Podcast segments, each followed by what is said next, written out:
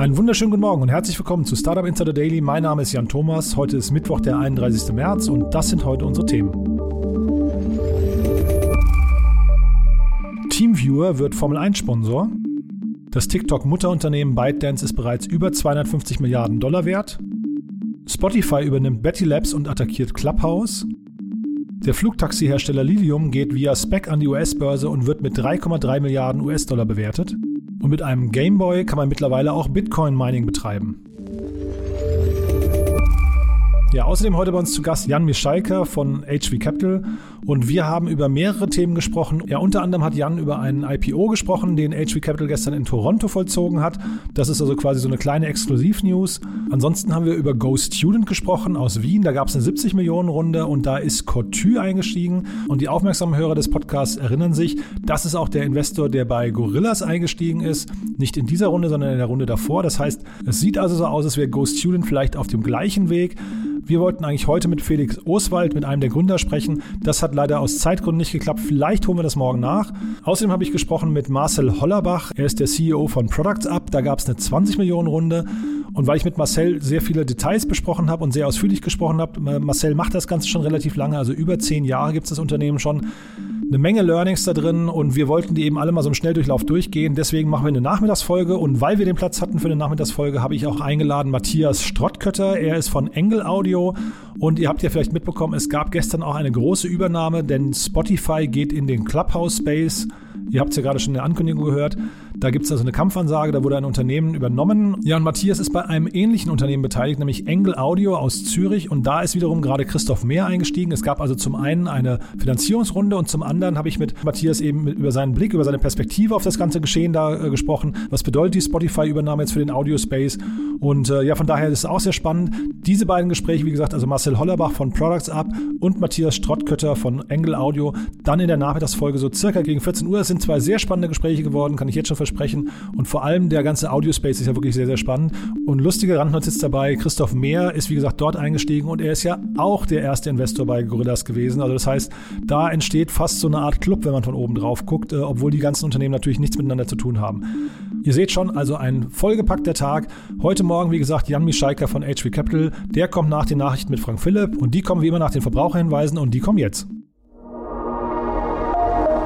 Werbung diese Folge wird präsentiert von Moss. Die Firmenkreditkarte, die speziell für deutsche Startups und Tech-Unternehmen entwickelt wurde. Mit Moss digitalisiert ihr eure Unternehmensausgaben mit Kreditkarten für das ganze Team. Die Moss-App erfasst alle Ausgabendaten automatisch. Ausgabe tätigen, Beleg hochladen, Kostenstelle auswählen und alle Daten per Klick an Datev exportieren. Mit Moss profitieren Gründer und Finanzteams von voller Ausgabetransparenz und schlanken Buchhaltungsprozessen ohne lästigen Papierkram. Für eine unverbindliche Demo von Moss geht auf getmoss.com. Verweist auf diesen Podcast und nutzt Moss drei Monate lang gratis.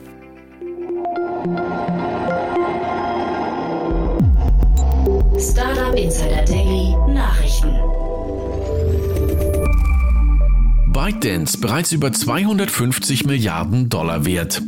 Das chinesische Tech-Unternehmen ByteDance, Eigentümer der populären Video-App TikTok, könnte seinen Börsengang vorbereiten. Dies will der Nachrichtendienst Bloomberg von Insidern erfahren haben. Mit einem geschätzten Wert von mehr als 250 Milliarden Dollar gilt ByteDance als wertvollstes Startup der Welt.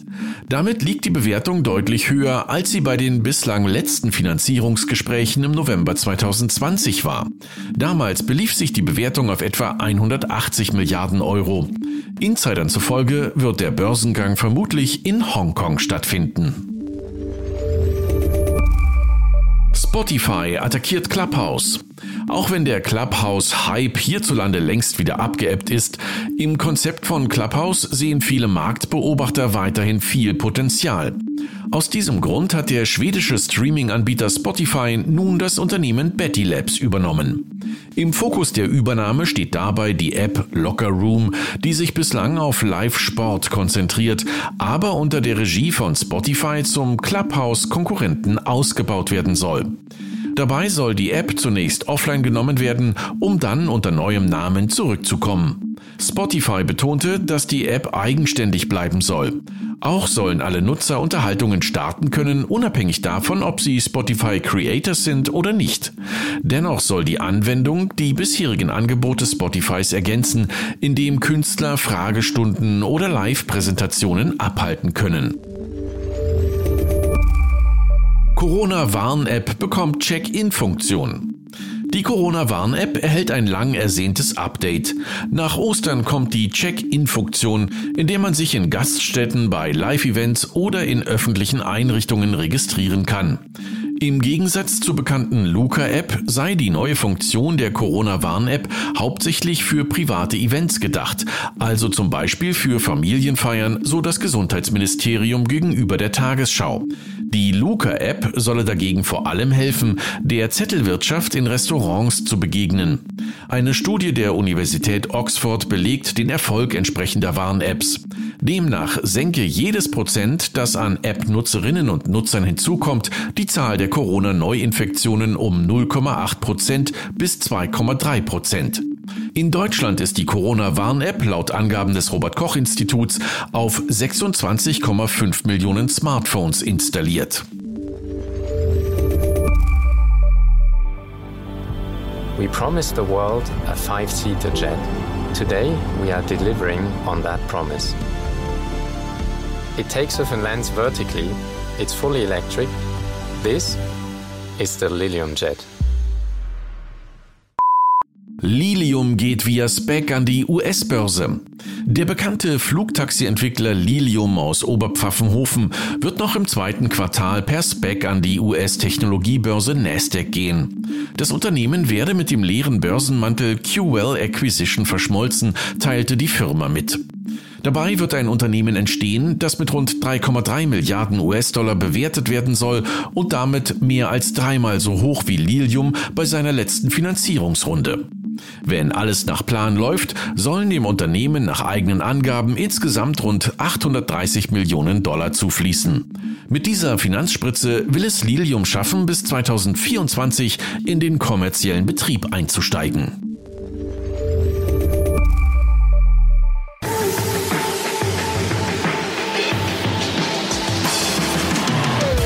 The world's best racing teams to aim higher and unleash innovation. Succeed faster and harness the power of technology. With TeamViewer, a leading global software company. Turning vision into reality. Together. TeamViewer wird Formel 1 Sponsor. Nachdem TeamViewer kürzlich bekannt gegeben hatte, Sponsor des englischen Fußballclubs Manchester United zu werden, hat der Softwareanbieter nun einen weiteren Werbevertrag verkündet. Dieses Mal mit dem Formel 1 Team von Mercedes. TeamViewer unterzeichnete einen über fünf Jahre laufenden Sponsoring-Deal des Motorsportteams von Mercedes für die Elektrorennserie Formel E. Nach der Verkündung des Manchester Deals geriet die Teamviewer-Aktie unter Druck. Ebenfalls gestern wurde bekannt, dass der Teamviewer-Chef Oliver Steil im vergangenen Jahr Bezüge in Höhe von rund 70 Millionen Euro erhielt, was umgerechnet fast 190.000 Euro am Tag bedeutet. Damit verdiente er mehr als jeder DAX-Manager und ist einer der bestverdienenden Top-Manager Deutschlands. Hi everybody at TeamViewer. I'm Toto Wolf. When I first heard about a possible partnership with TeamViewer, it just made a lot of sense for me because we share not only many values, we are high growth businesses, but also because there is so much overlap in the way we do our business. TeamViewer today has a technology that allows remote diagnostics, that allows remote analytics, and it's just where we see the strengths of our business going forward. Coupled with that, of course, is not only bringing us more performance into the car, which we will directly translate from TeamViewer's capability. Formula One and Formula E stand for the pinnacle in motor racing. They stand for high tech and as the fastest laboratory in the world.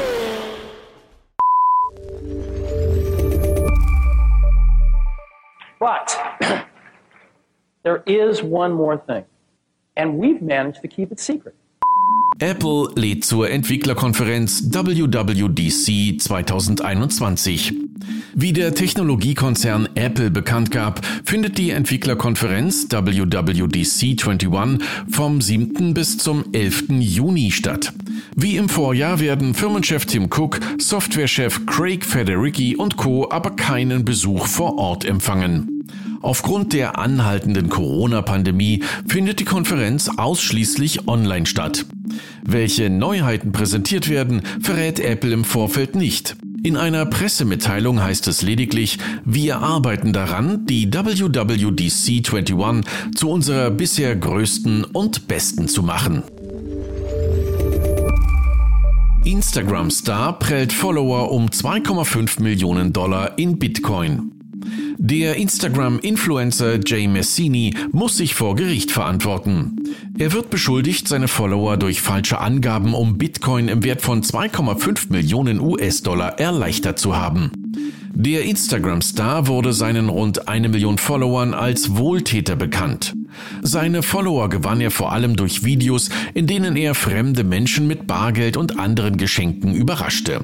Dann, so die Analyse des FBI, begann er seiner Gefolgschaft Bitcoin zu Zitat attraktiven, aber aufgeblasenen Preisen abzukaufen, bezahlte diese aber nie. Stattdessen schickte er seinen Opfern gefälschte Bildschirmaufnahmen mit vermeintlichen Überweisungsbelegen. Nun drohen Messini bis zu 20 Jahre Haft. Seine Social-Media-Seiten wurden bereits vom Netz genommen. Everybody be cool, this is a robbery! Groß angelegte MacBook-Diebstahlserie. Seine bekannteste Rede hielt Apple-Gründer Steve Jobs 2005 an der Stanford-Universität. Die Commencement Speech, also die Eröffnungsrede, ging auf YouTube und den sozialen Medien viral. Dass nun ausgerechnet an dieser Uni ein Geschwisterpaar über Jahre hinweg eine kriminelle Masche etabliert hat, mit der sie im großen Stil MacBooks unterschlagen haben, erscheint fast paradox. Die Täterin war für die Bestellung von Laptops für die Angestellten der Universität verantwortlich und bestellte unbemerkt immer einige Laptops mehr als nötig.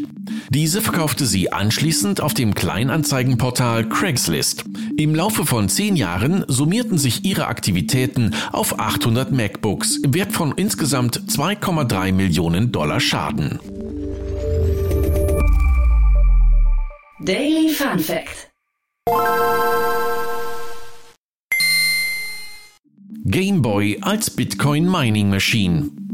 Nintendos Game Boy ist inzwischen über 30 Jahre alt und obwohl sich die Spielekonsole bis heute großer Beliebtheit erfreut, dürfte das neueste Game Boy Projekt selbst hartgesottene Fans überraschen. Dem Mother namens Stack Smashing ist es nämlich gelungen, auf einem alten Gameboy Bitcoins zu schürfen, so zumindest die Theorie. Ob ihm dies wirklich gelungen ist, wird die Zukunft zeigen.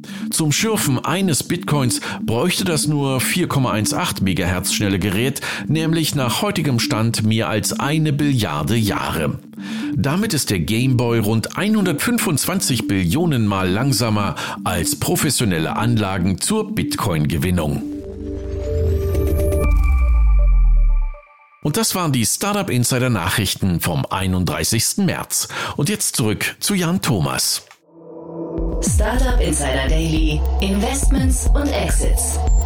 Heute mit Jan Mitschaika von HV Capital. Ja, ich freue mich. Jan Mitschaiker ist wieder bei uns äh, von HV Capital. Hallo Jan.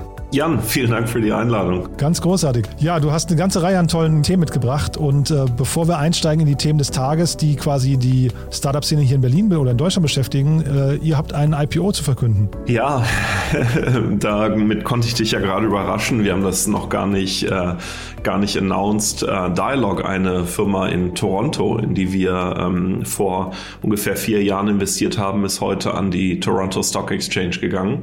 Genau, das ist gerade vor einer halben halben Stunde passiert. Kann man euch wahrscheinlich erstmal beglückwünschen, ne? Ja, auf alle Fälle. Also das ist ein ähm, wirklich toller Tag. Einerseits für, ähm, für die Gründer natürlich, die innerhalb von wirklich wenigen Jahren, Jahren eine großartige Firma aufgebaut haben ähm, und natürlich für uns und insbesondere meinen Kollegen Felix natürlich ein, ein super Tag. Sag doch nochmal zwei Sätze zu der Firma. Was machen die und wie, warum konnten die jetzt äh, sag mal, so schnell wachsen und vor allem, wie habt ihr die gefunden?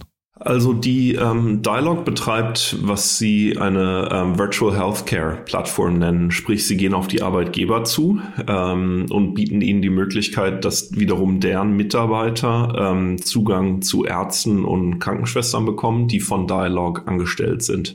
Also es ist, ähm, wir sind hier im Bereich ähm, Telemedizin und ähm, genau, wir haben die über ähm, einen Co-Investor gefunden, White Star Capital, äh, mit denen wir zusammen die, die Series A geleadet haben. Und ich erinnere mich, dass da noch ähm, im Winter 2017 war das, da gab es große Diskussionen, sollte HV in eine kanadische Telemedizinfirma investieren, aber wir haben gesagt, der Bereich Telemedizin ist so stark, das Team ist so gut, ähm, plus es gibt noch einen Weg, wie wir die unterstützen können, nach Deutschland zu kommen, dass wir dann gesagt haben, ähm, wir, wir investieren auch, sagen wir mal, etwas außerhalb unseres, ähm, unseres geografischen Fokus und ähm, ja, der Erfolg gibt da dem, dem Team rund um Sherif einfach recht. Ist eine Blaupause jetzt vielleicht, ne? Ja, ich, weiß, ich weiß jetzt nicht, ob wir so viele Investments in, in Kanada unbedingt machen werden, aber ich glaube, es zeigt, wenn, ähm, wenn das Thema spannend ist, dann ähm,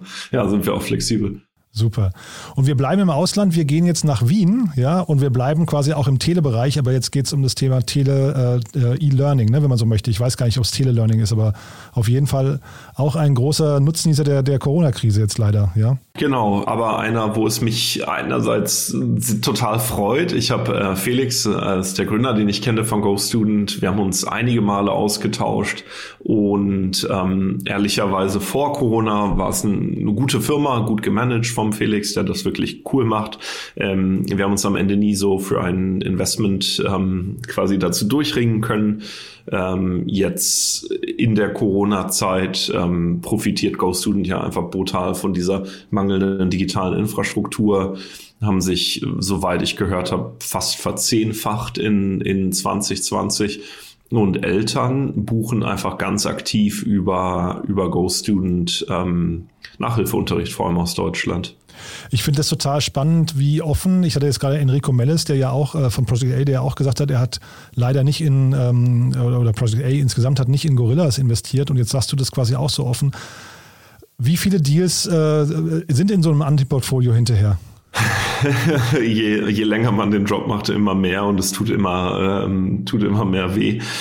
Ähm, ich glaube, es ist wichtig natürlich dann, also erstmal, wir, wir fällen ja Entscheidungen unter, unter totaler Unsicherheit. Also äh, gerade je früher man ist, ähm, guckt man sich ja das Team an, den Markt, aber ansonsten ist es ja einfach total unsicher und insofern wird man Fehlentscheidungen treffen. Man muss halt häufiger auch mal gute Entscheidungen treffen und nicht nur Fehlentscheidungen.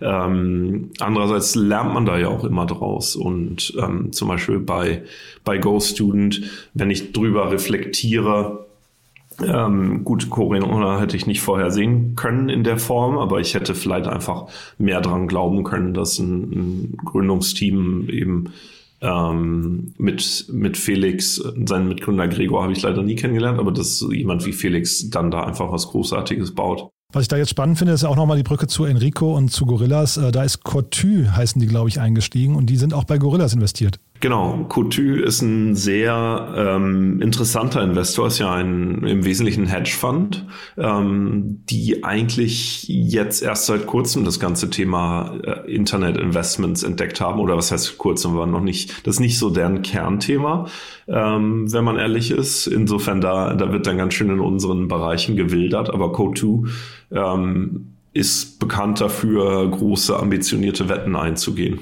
Also insofern ähm, gutes Zeichen auch für, für Ghost Student. Und apropos große Wette, wie groß wird das ganze Thema mal? Was glaubst du?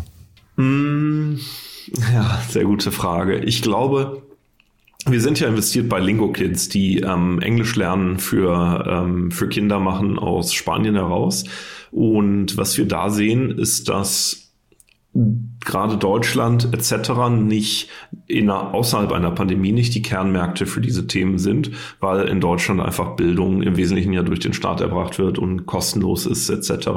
Ich glaube, wenn Go Student es schafft, aus Deutschland rauszukommen geografisch ähm, und dann gerade in die zweite und die dritte Welt, wenn man das noch so nennen kann, geht, ähm, da ist das Potenzial sehr, sehr groß, weil da sehr viel in Bildung noch investiert wird. In Deutschland selber hätte ich Fragezeichen, wie weit da Postpandemie die Zahlungsbereitschaft noch besteht. Was ich bei Couture so spannend fand, das habe ich beim Enrico gar nicht erwähnt, und zwar, wenn man sich mal mit äh, dem Portfolio von dem beschäftigt. Also zum einen jetzt Gorillas war ja das schnellste Unicorn in Europa, aber davor war das schnellste Unicorn war Hopin und da sind die auch investiert. Ja, das ist irre, oder? Also die sind sehr bullish unterwegs. Wahnsinn. Couture. Ja. Nee, ganz großartig. Und äh, ja, apropos Bullish, das ist eine schöne Überleitung vielleicht zu äh, Spotify. Also ähm, Couture ist ja auch, glaube ich, äh, Spotify-Investor, ne? Mhm. Ja. Mhm. Und ja. Spotify hat heute bekannt gegeben, dass äh, ja der ganze Clubhouse-Space relativ spannend sein könnte. Total. Sie haben ähm, announced, dass sie Bet Betty Labs ähm, investieren. Das war einfach ein Deal, den ich erwähnen wollte, weil was ich interessant finde, ist ja, auch in Deutschland, Clubhouse hatte ja einen totalen Hype. Also ich erinnere mich, wie ich und vor allem meine Frau noch mehr als ich quasi jeden Abend da auf ähm, auf Clubhouse verbracht haben, äh, was dann ja extrem schnell wieder abgeflacht ist. Aber die Hypothese und die, äh, die liegt ja auch hinter unserem Investment in Aktio, ist, dass Live einfach mehr Spaß macht als, als pre-recorded. Ähm, natürlich wird es Podcasts geben etc., aber eigentlich alles, was News ist und Live kann live sein, ist dann halt spontaner und schneller. Ähm, und Spotify hat das auch erkannt. Und was ich an Spotify da eben noch spannend finde, ist, dass sie ja aus diesem, ähm, natürlich aus dem Bereich Musik kommen, das weiß ja jeder mittlerweile im Podcast-Bereich auch ähm, sehr groß sind, aber dann auch akquisitiv sind und jetzt eben dann das ganze Thema live und machen sich da wirklich im Audiobereich ähm, breit. Ich glaube, was da spannend ist, ist diese Frage, wie wichtig ist quasi das Netzwerk, was man mitbringt. Ne? Also die haben ja eine riesen Userbase bei, bei Spotify, die ja ein ähm, Clubhouse erstmal aufbauen muss. Wobei, ähm, was da interessant ist, ist ja, Clubhouse hat es aus meiner Sicht meisterhaft gemacht aus hervorragendem Content. Ähm, ich bin nicht sicher, man hatte immer mal gehört, dass da A16Z auch eine große Rolle gespielt hat, aber eben aus diesem Netzwerk, ich meine, wenn sich dann da Elon Musk mit äh, Mark Andresen und Kanye West unterhalten, ähm, das ist ja Wahnsinn und Clubhouse hat nie äh, originär Werbung gemacht per se. Also insofern für mich zeigt das dann schon auch, wie Content funktionieren kann. Ähm, und ich habe mich lustigerweise mit einem Kollegen auch mal drüber unterhalten, wäre sowas in Deutschland überhaupt möglich gewesen.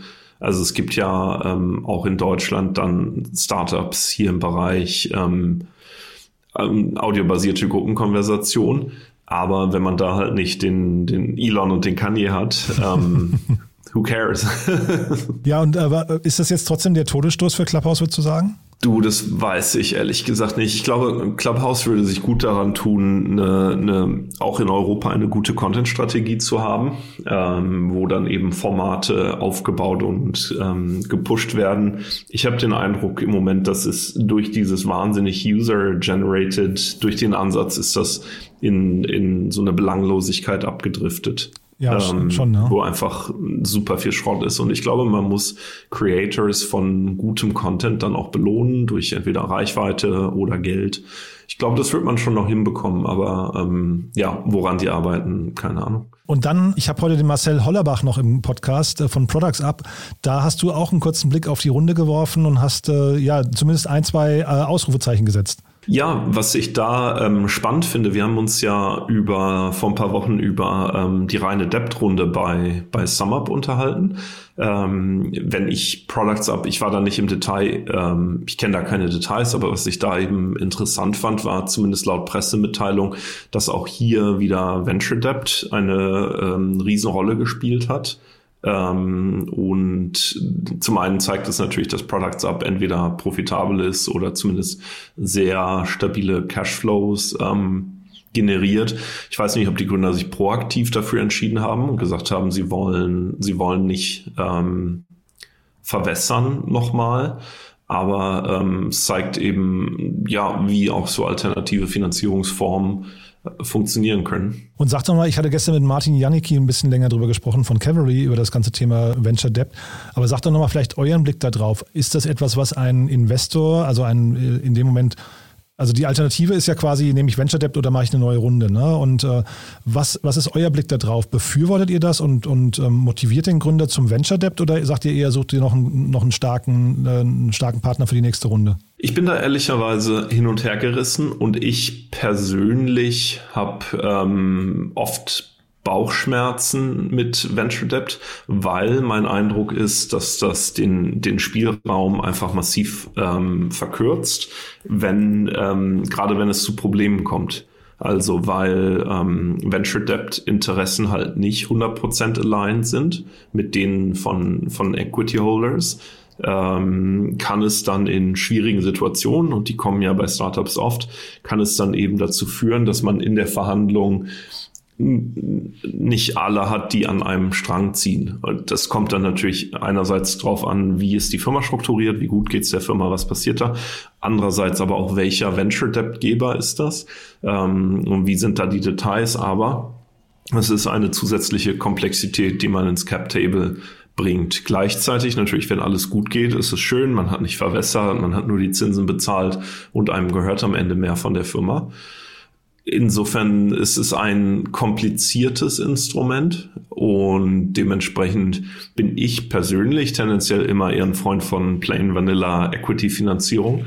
Verstehe aber natürlich, wenn Leute das machen. Gibt aber jetzt nicht die eine Faustformel, wo du sagst, also ein Unternehmen, das so und so strukturiert ist oder ähm, so und so profitabel zum Beispiel, für das kommt es dann eher in Frage als für einen anderen. Also es gibt da nicht die, die harten Grenzen für dich. Also ich würde sagen, ein Unternehmen muss wenn es nicht profitabel ist, müsste die Möglichkeit haben, profitabel zu werden, einfach um so totale Krisensituationen zu vermeiden, ähm, um über Venture Debt nachzudenken. Ich glaube, was nicht passieren darf, ist, dass jemand zum Beispiel nicht in der Lage ist, Equity zu raisen und dann anfängt, irgendwie nach Venture Debt und so zu suchen. Also es war quasi der gegenteilige Effekt eigentlich, dass es eine, eine kranke Firma schon fast ist dann. Genau, genau. Du, das war ein schneller Ritt durch vier Themen insgesamt, ne? Und also äh, inklusive eurem eigenen IPO. Das ist großartig, dass du sowas mitgebracht hast, muss ich sagen. Herzlichen Glückwunsch nochmal dazu.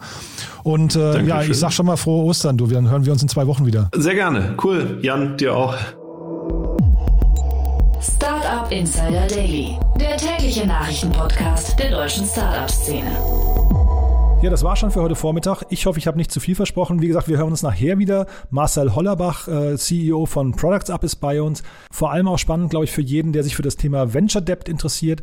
Denn ihr habt es ja gerade bei Jan Mischaiker gehört. Da gab es also eine Venture Debt Runde und ich habe mit Marcel eben nochmal drüber gesprochen, für wen das eigentlich in Frage kommt, für welche Art von Startups und was sich so ein bisschen dahinter verbirgt. Das ist ja gerade so ein kleines Hype-Thema. Und ansonsten, wie gesagt, Matthias Strottkötter von Engel Audio, auch ein sehr spannendes Unternehmen, ist anders aufgestellt als Clubhouse. Irgendwie auch sehr spannend, finde ich. Also die haben zum Beispiel keine Bühnen, da geht es eher so um das Kennenlernen. Da wird vielleicht eher so das Gespräch in der Bar simuliert. Nichtsdestotrotz, Christoph Mehr weiß, was er tut. Von daher auch da behalten wir den Blick drauf. Das, wie gesagt, nachher so gegen 14 Uhr. Ich freue mich, wenn wir uns wieder hören. Bis dahin, alles klar. Ciao.